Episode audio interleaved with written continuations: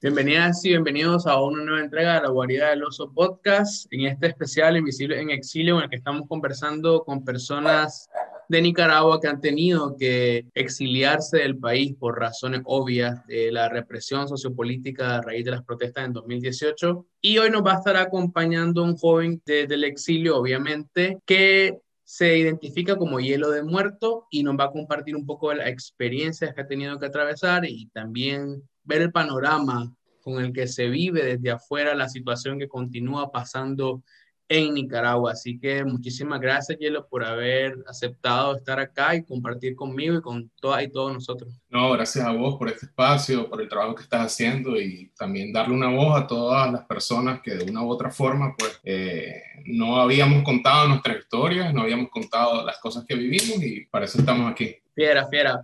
Partamos de que nos conté un poco cómo estás, cómo estás viviendo actualmente, hace cuánto estás fuera del país y cómo te ha tratado toda esta situación, incluyendo pues la obvia razón de la pandemia. Yo estoy en Chile, pues un país de Sudamérica, no importa pues que salga, te lo digo pues porque ya lo, en mi cuenta de Twitter lo pongo bastante y me involucro en la política de Chile. Yo salí de Nicaragua en febrero del 2019 eh, por un acoso policial que después me di cuenta que había una causa abierta contra mí en la fiscalía por presunto terrorismo. Eh, pues venir a Chile, yo tuve, escogí Chile porque pues mi familia pues es medio chilena también, entonces tenía eh, los papeles, por así decirlo, o sea, podía emigrar legalmente y tenía pues alguna base social en el país. Eso no quiere decir pues que pues fue color de rosa venir, fue difícil, es un trauma salir de mi país. Además venía una familia en el que el exilio había estado presente muchas generaciones. Exacto. Entonces, pues yo venía que mis papás habían sido exiliados, eh, pues en los 70, en los 80, pues había vivido con el trauma de mis padres y mis hermanos del exilio súper fuerte. Entonces, para mí el exilio nunca había sido una opción. O sea, con mi familia yo había empezado, empezado a tener acoso policial desde eh, julio del 2018, pero yo nunca, nunca, nunca, a pesar de, pues, de todo, pues pensé que me tenía que exiliar hasta que un momento dije, pues ya no más, no voy a seguirle dando este, este estrés a la familia, pues. Y pues me fui en teoría por tres meses y después ya nunca volví. Pero eso, pues al estar aquí en Chile, pues me, yo he tenido oportunidades, pues, eh, de seguir, seguir trabajando. Pues yo en Nicaragua tenía un trabajo de publicidad, pues trabajaba en publicidad, trabajaba en comunicación, pude mantener alguna parte de mi trabajo, eh, que no había muerto ya en 2018, y seguir trabajando en otros proyectos en Nicaragua, sobre todo enfocado en la parte de comunicación y diseño.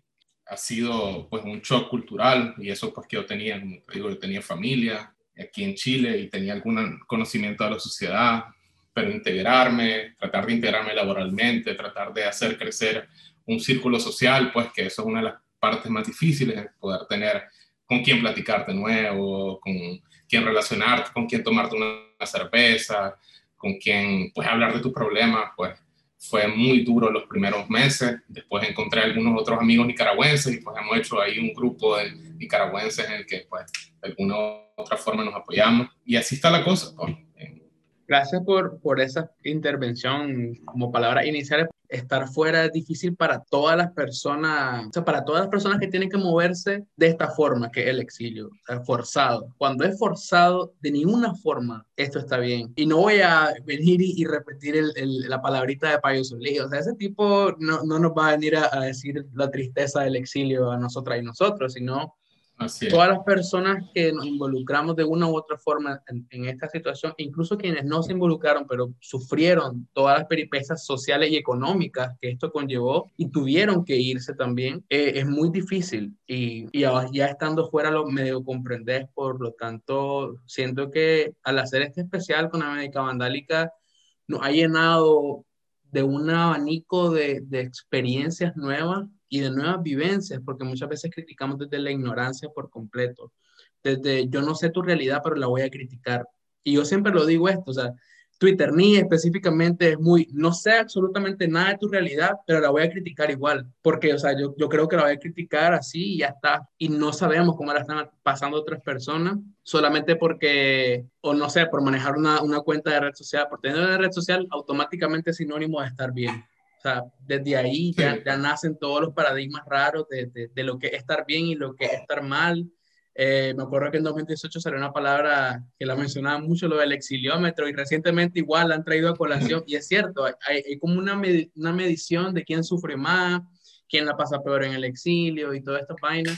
Y es bonito que haya iniciado así, yo creo que ya me extendí un poco, pero iniciar desde ahí, que tener un pequeño respaldo fuera no significa que tu vida ya por, por completo está solucionada fuera de un país.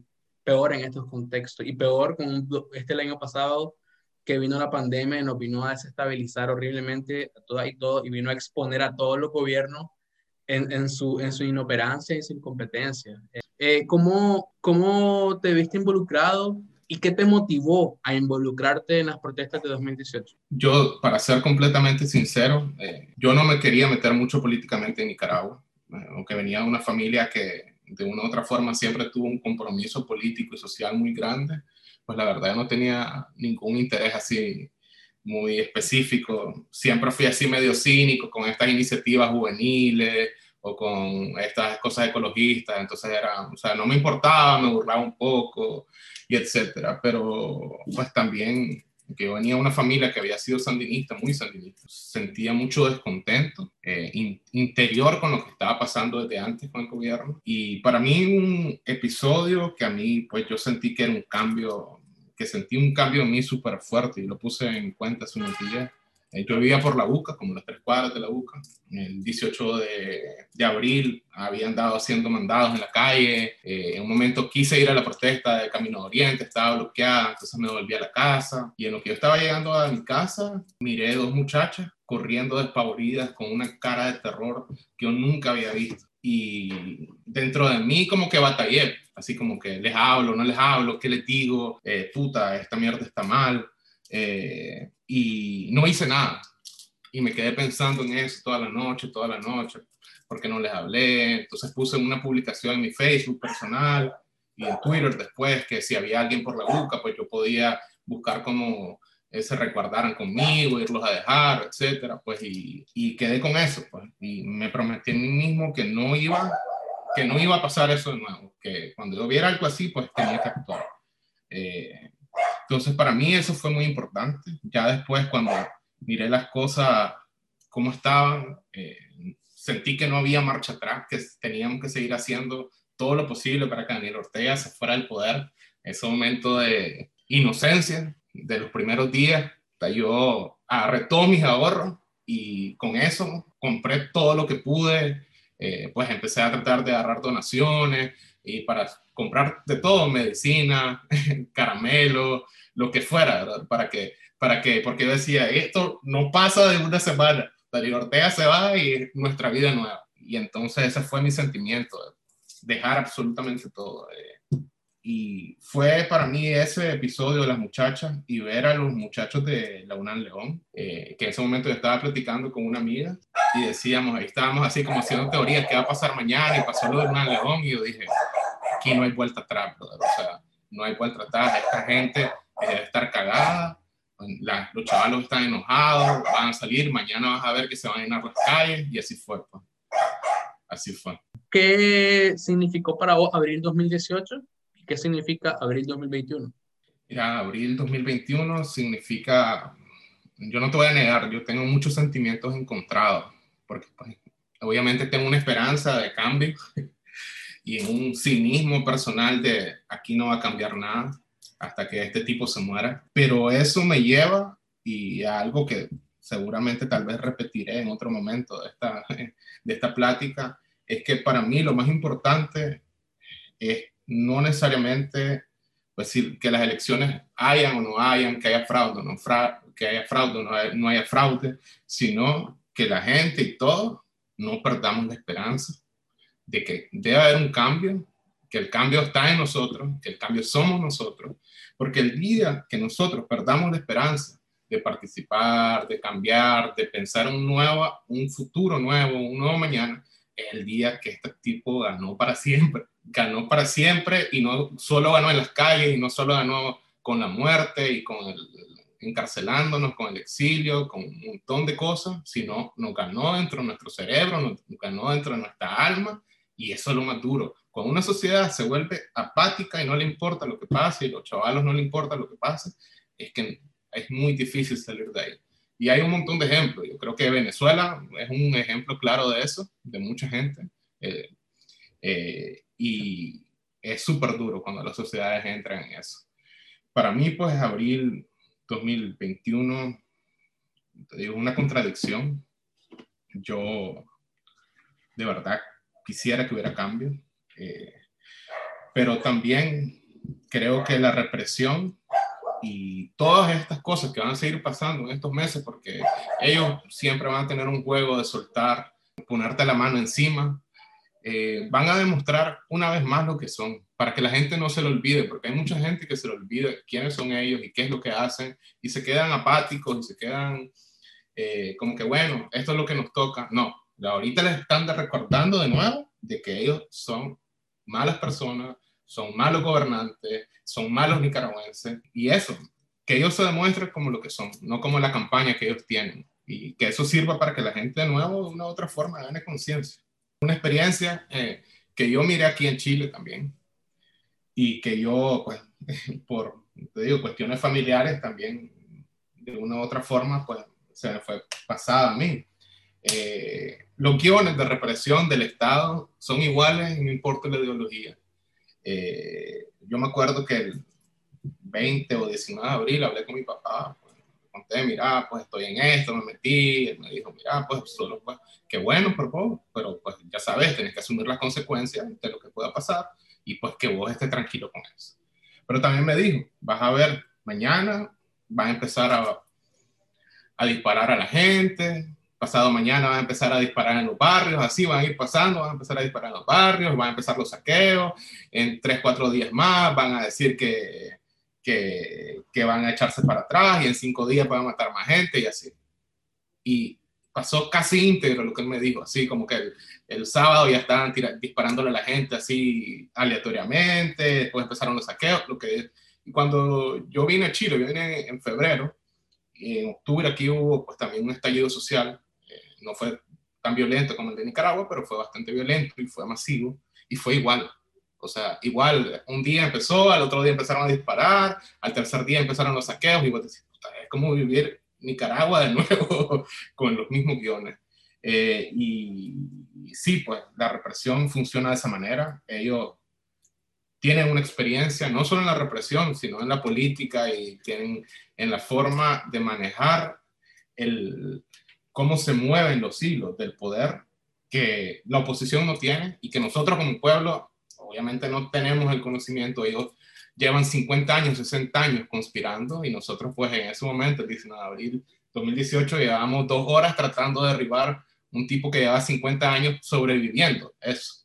Entonces están, es una pelea que tenemos que dar contra un Goliat que es fuerte, pero pues, pues estamos claros que si somos millones no vamos a poder. Pues. Y no podemos ser ingenuos. Y pues para retomar un poco lo que voy a, voy a hablar de elecciones, yo con, con eso yo tengo una visión. Yo estoy claro, pues, si hay elecciones, las ganas, las pierdas, a mí no es tan problema cuántos precandidatos hayan, no, no lo mío, un problema, si quieren haber 10 precandidatos está bien, pues porque yo siento que también nos ayuda a nosotros a interiorizar que así son las democracias y que tenemos dos caminos, uno es la guerra y otro es seguir las reglas del juego que hay, pues las reglas del juego que hay, ahorita no existe en Nicaragua, pero es la democracia. Y tenemos que asumirla como tal, pues, porque muchas veces el grito es, las cosas van a cambiar, pero la gente no dice, ¿cómo van a cambiar las cosas?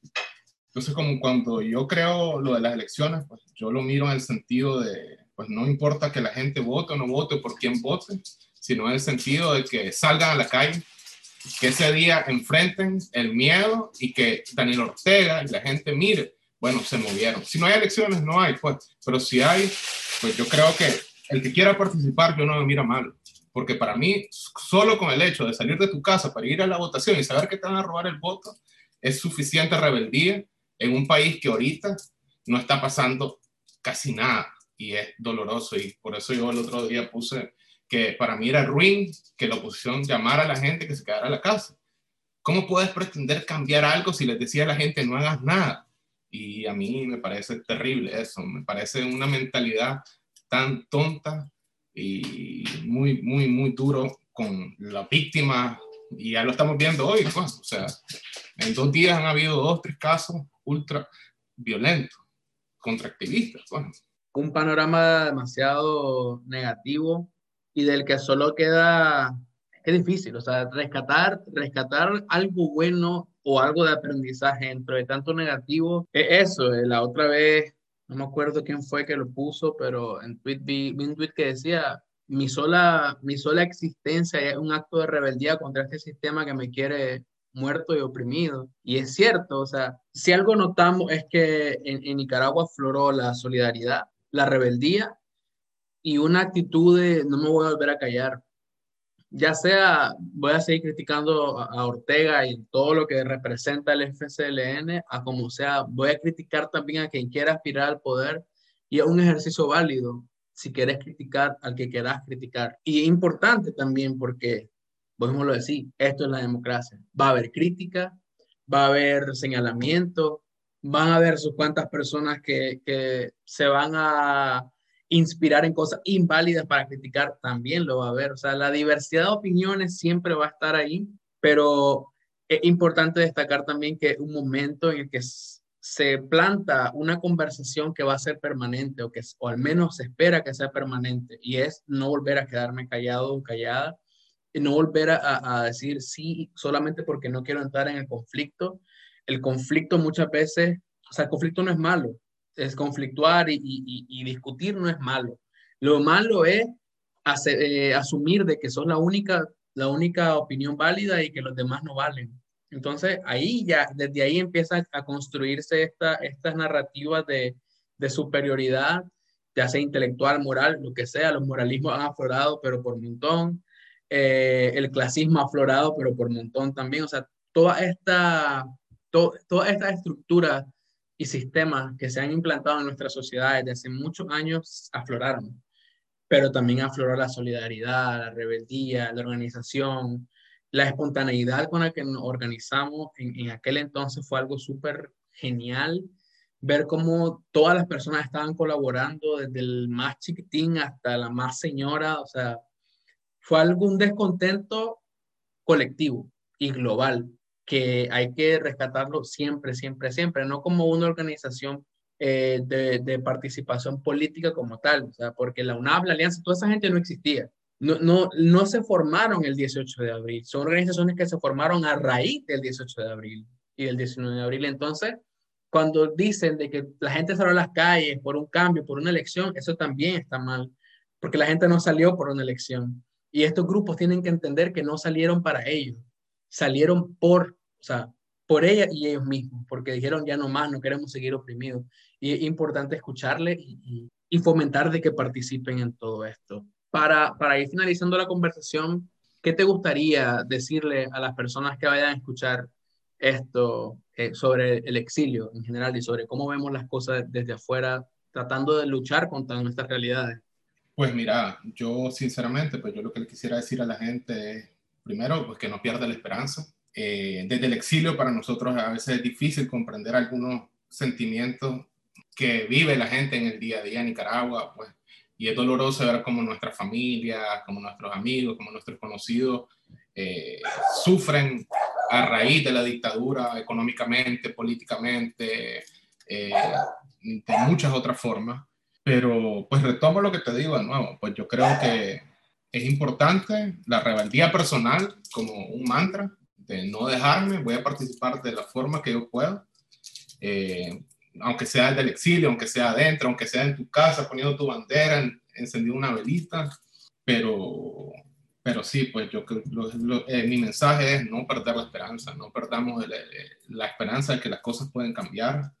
Eh, Nicaragua es un país con una gente bien especial que sabe cuáles son sus derechos. Eh, yo eso lo he aprendido aquí en Chile, que es un país pues, que obviamente económicamente está más desarrollado que Nicaragua, pero la gente no está empoderada con sus derechos, no está empoderada eh, de que el poder depende de ellos y no de una clase política. Y eso en Nicaragua pues, es una herencia también de la revolución que nos metieron a nosotros de una u otra forma en, eh, en el entramado social de que la gente sabe que tiene derechos. Y eso, pues yo siento que es importante, que no se pierda la esperanza, que sigamos juntos en esto. La dictadura se va a acabar algún día, Daniel Ortega se va a morir, los políticos tradicionales se van a morir, y es nuestra responsabilidad en este momento, que ahorita nosotros no tenemos el poder y no pretendemos agarrar el poder, de que podamos formarnos, de que podamos entender cómo funciona esto, que podamos discernir sin matarnos y que de una u otra forma, pues eso es lo que va a construir la Nicaragua de mañana. Si hoy nosotros eh, no cerramos estos traumas, no cerramos esta vida eh, que nos trajo después de 2018, vamos a terminar como muchos de los ahora adultos que quedaron traumados por ir al servicio militar, quedaron traumados por la revolución, por el exilio de los 80, y la verdad que sería terrible que em, empecemos de nuevo ese espejo de lo que ya vivimos, de los traumas, de, de esos cambios que no se pudieron dar y terminaron truncados. Eh, y lo otro, cuando yo hablo de rebeldía personal, pues yo le digo a las personas que están en el exilio, en este caso, que sean felices, traten de pelear por ser felices, por estar bien. No es un crimen estar bien, no es un crimen reírte, no es un crimen tomarte una cerveza, no es un crimen comprarte algo por lo que vos trabajaste. Entonces no se sientan mal con eso, ustedes lo que pudimos, dimos todo lo que teníamos, nuestra realidad es esta, tenemos que asumirla, vivir nuestra nueva vida y tratar de ser felices con eso, porque pues los problemas van a, vas a cargarlos donde estés, Nicaragua, China o el país que te hayas ido. Entonces, eso, esa sería mi palabra. Y importante hablar, eh, hacer catarsis, catalizar todo lo que estamos sintiendo, exteriorizarlo o, o tratar, de tratar de tratarlo, la de redundancia, como, como vos querás. O sea, vos que estás escuchando ahorita este, en tu casa, en tu trabajo, lo que sea, vos hacer la catarsis como vos la quieras hacer. Si quieres llorar, llorar. Si quieres escuchar música, escuchar. Si quieres conversar, conversar. Siempre y cuando se, te des cuenta de que estás identificando que tenés un trauma, que tenés un dolor todavía ahí y que, y que querés dejarlo. O sea, que no querés que eso ya se, no signifique siempre que sos vos. Tus traumas no sos vos. Eh, tus dolores no sos vos. O sea, lo que te pasó no sos vos. Porque estás revictimizándote. Si, si crees de que eso va a ser siempre y toda tu vida. Y es difícil vivir afuera, muy difícil. Y, y no te sientas culpable tampoco porque te bebiste una Coca-Cola, te bebiste una cerveza, te compraste un vestido bonito, te compraste un audífono gamer, o sea, te compraste un Xbox, lo que sea, si, te lo estás ganando, te estás penqueando para ganarte eso.